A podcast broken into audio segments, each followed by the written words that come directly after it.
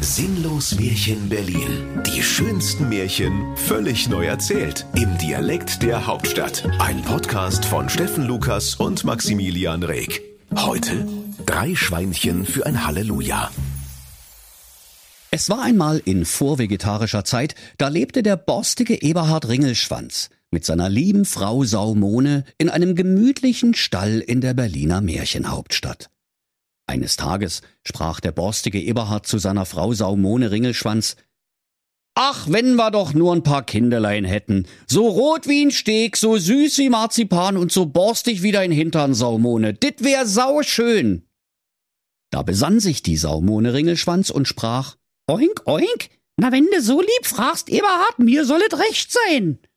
Und sie verfiel alsbald in eine tiefe Saustarre.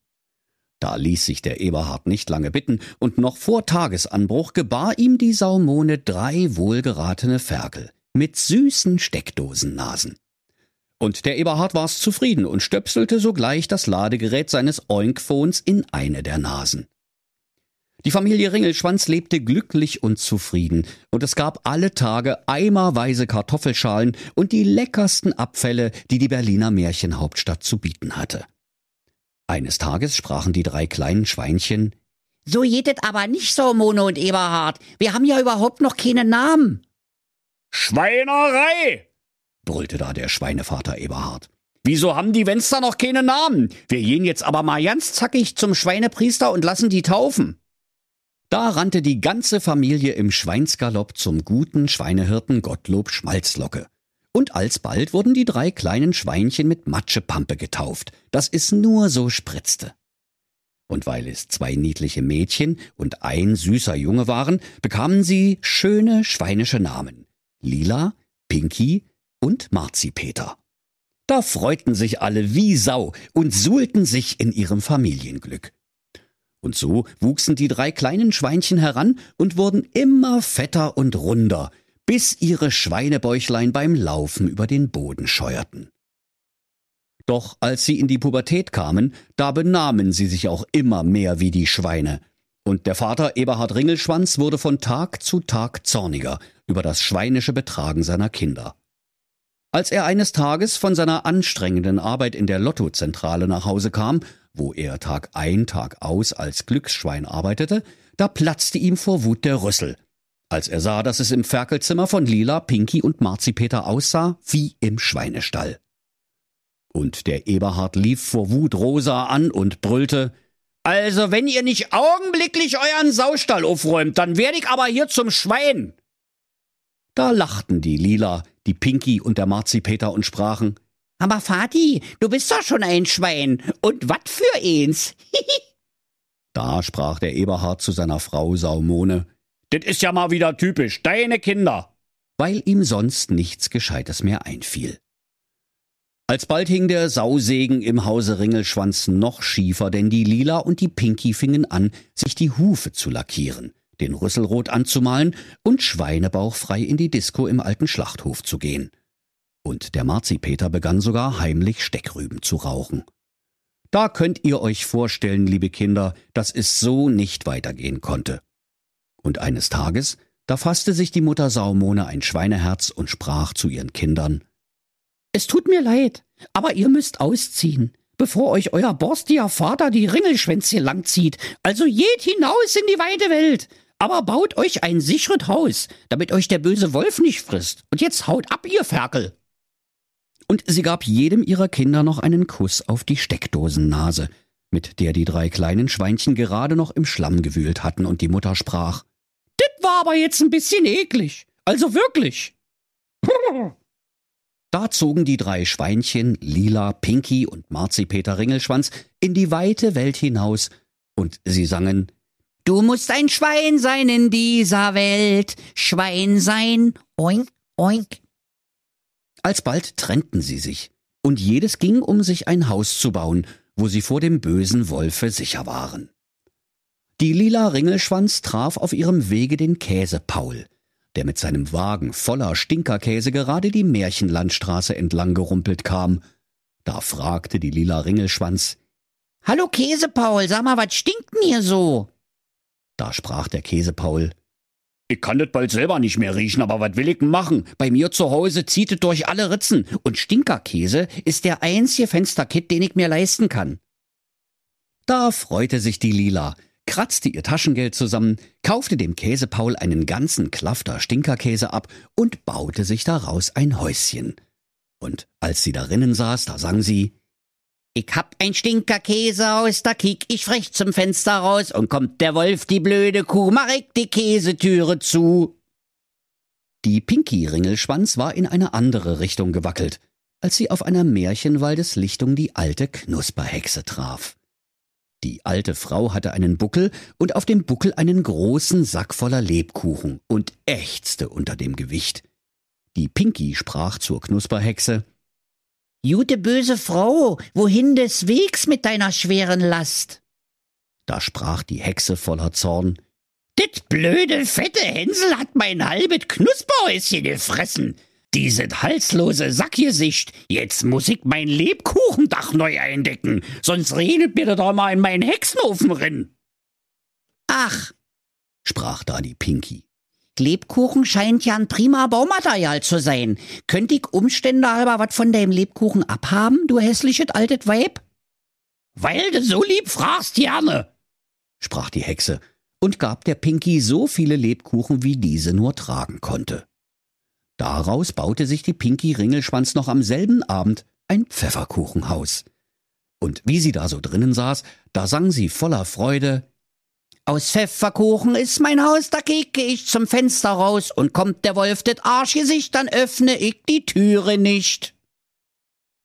Indessen war der Marzipeter Ringelschwanz viele Meilen gelaufen, als er den Jägermeister Benno Jägermeister traf, der ächzend eine schwere Tasche schleppte.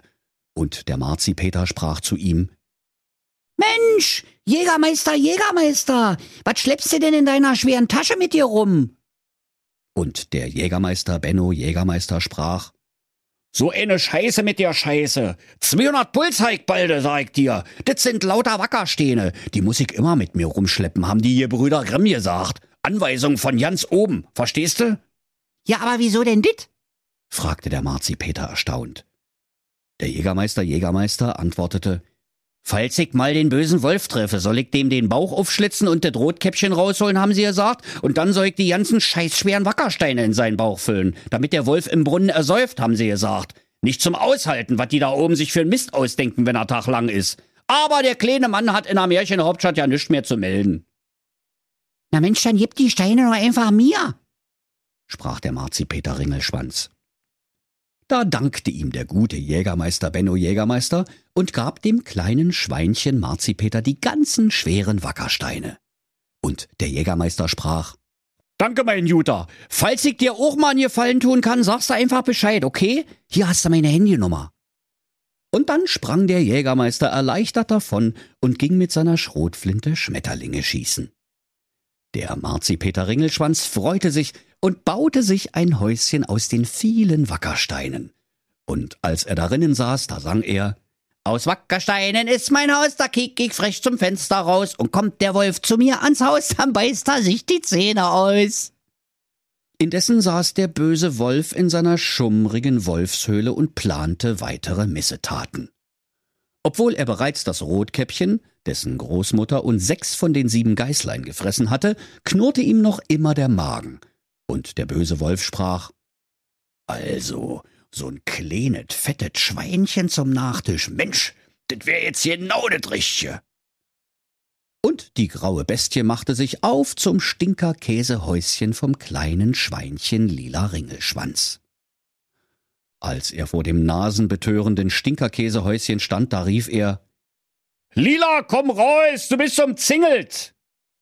Doch die Lila lachte nur und rief Verpfeif dich, du Vogel, ich mache nicht auf. Der Stinkerkäseduft aber hatte den Wolf so sehr in seiner Nase gekitzelt, dass er so sehr niesen musste, dass das ganze Stinkerkäsehäuschen augenblicklich weggeweht wurde. Und die Lila stand da in Unterhosen und sprach Ach du Scheiße, schnell weg hier. Und sie flüchtete sich zu ihrer Schwester Pinky ins Lebkuchenhäuschen, so schnell sie ihre kurzen Schweinshaxen trugen. Da rannte der böse Wolf hinterher, und als er vor dem Lebkuchenhäuschen von Pinky Ringelschwanz stand, da rief er Jetzt kommt sofort raus, ich will doch auch bloß nach Hause. Mensch, für mich ist es auch die sechste Stunde. Doch Pinky und Lila lachten nur und riefen Geh doch zu Hause, du Mickey Krause. Wir machen nicht auf.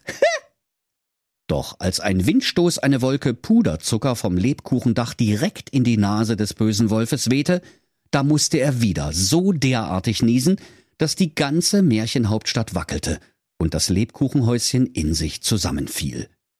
Da rannten die beiden kleinen Schweinchen Lila und Pinky so schnell sie ihre Eisbeine trugen und versteckten sich im Wackersteinhäuschen ihres Bruders Marzipeter.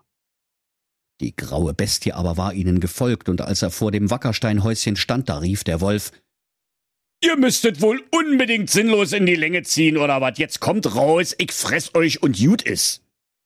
Doch die drei kleinen Schweinchen Lila, Pinky und Marzipeter lachten nur und riefen Du kommst hier nicht rein. und der Marzipeter holte sein Handy aus einer Falte in seiner rosa Schwarte und rief den Jägermeister an. Hier, Benno, altet Haus, kannst du mal schnell vorbeikommen? Der blöde Wolf will uns fressen. Und der Jägermeister Benno Jägermeister eilte sogleich herbei. Als der böse Wolf den Jägermeister Benno Jägermeister sah, da war ihm sogleich klar, was jetzt passieren würde, und er sprach Oh nee, nicht dit schon wieder. Und um den unschönen Vorgang abzukürzen, schnitt er sich selber den Bauch auf, stopfte sich mit Wackersteinen voll, sprang in den Brunnen und ward nimmermehr gesehen. Da tanzten die drei kleinen Schweinchen vor Freude mit dem Jägermeister um den Brunnen, und sie sangen Halleluja. Und wenn sie nicht in der Currywurst gelandet sind, dann tanzen sie noch heute. Und wenn sie nicht gestorben sind, dann lachen sie noch heute. Das war ein sinnlos Märchen. Der Podcast, in dem Steffen Lukas die schönsten Märchen völlig neu erzählt. Im Dialekt der Hauptstadt. Alle Folgen hören Sie in unserer App und überall, wo es Podcasts gibt. Sinnlos Märchen Berlin. Erzähler Steffen Lukas. Autoren Maximilian Reg und Steffen Lukas. Eine Produktion von Regiocast, deutsches Radiounternehmen.